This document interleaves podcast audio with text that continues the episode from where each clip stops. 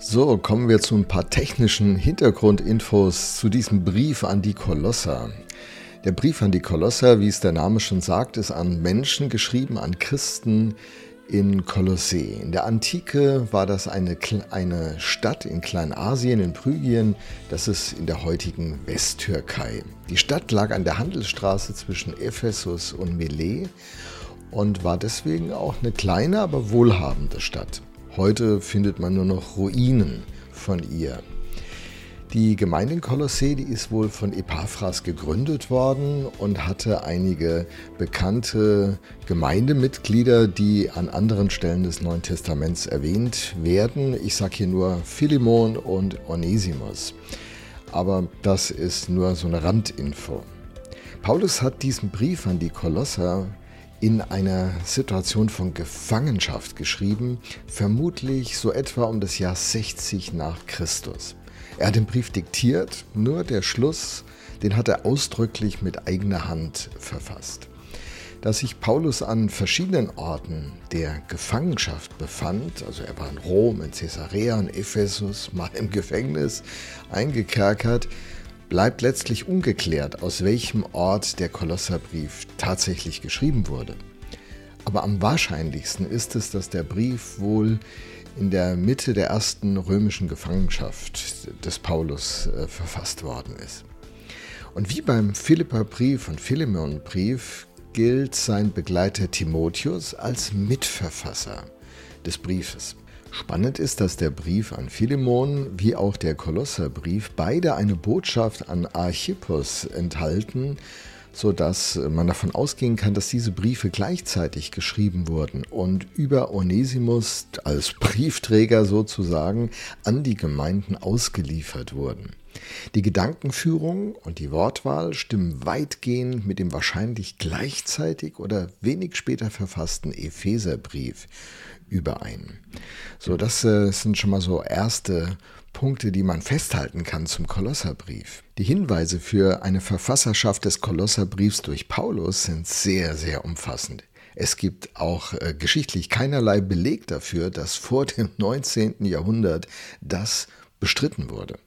Die sogenannten äußeren Beweise sind ziemlich stichhaltig. Zu denen gehört zum Beispiel, dass ähm, wichtige kirchengeschichtliche Persönlichkeiten diesen Brief Paulus zuordnen, ihn namentlich nennen, also Ignatius, Justin der Märtyrer, Theophilus von Antiochia, Irenäus, Clemens von Alexandria, Tertullian, Origenes, sowohl der Kanon von Markion als auch das muratorische Fragment. Da handelt es sich um ein Fragment aus dem vierten, fünften Jahrhundert. Das war eine lateinische Übersetzung einer griechischen Vorlage aus dem, der zweiten Hälfte des zweiten Jahrhunderts und hat so eine Auflistung, welche Bücher schon äh, für den neutestamentlichen Kanon, Kanon heißt Maßstab, also was gehört da hinein in dieses Neue Testament, bereits aufgenommen worden war. Und sie erkennen den Kolosserbrief als authentisch an.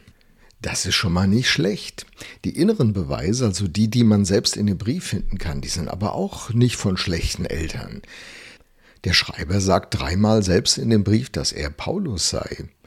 Die Darstellung der Lehre, die Ausführungen über die christlichen Pflichten, das alles ist sehr typisch für den Apostel.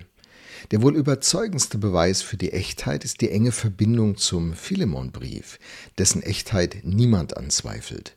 Fünf Menschen, die im Philemonbrief genannt werden, tauchen auch im Kolosserbrief auf. Okay, so viel mal dazu. Der Kolosserbrief selbst richtet sich, wie gesagt, an die Gemeinde in Kolossee, die in Kleinasien liegt, also in der heutigen Westtürkei. Und sie ist durch Epaphras ähm, gegründet worden der in der Zeit der Abfassung dieses Briefs mit Paulus gerade unterwegs war. Vermutlich ist er in Ephesus zum Glauben gekommen und dann eben in seine Heimatstadt zurückgegangen und hat dort die Gemeinde gegründet. Der Apostel selber hat die Gemeinde in Kolosseen noch nicht persönlich besucht. Nun ist es in dieser Gemeinde zu ein paar Problemen gekommen, weil Irrlehrer sich eingeschlichen haben. Vermutlich aus der Nachbargemeinde Laodicea, da der Kolosserbrief auch da verlesen werden soll. Nur noch ein kleiner Überblick, worum es denn da in diesem Kolosserbrief geht. Das soll die Hard Facts abrunden.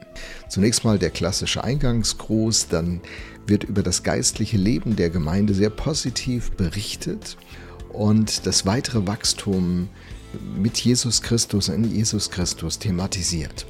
Und dann spitzt sich das alles zu auf die Bedeutung von Jesus Christus in diesem ersten Kapitel. Fantastische Zuspitzung, ich liebe sie. Zusammen mit Johannes 1 und Hebräer 1 umfasst Kolosser 1 die großartigste Darstellung der völligen Gottheit von Jesus Christus. Dann wird dieser Jesus vorgestellt, was seine Rolle im Blick nicht nur auf den Glauben, sondern auf die ganze Welt ist. Und all das war bisher ein Geheimnis gewesen, das der Apostel Paulus nun lüftet.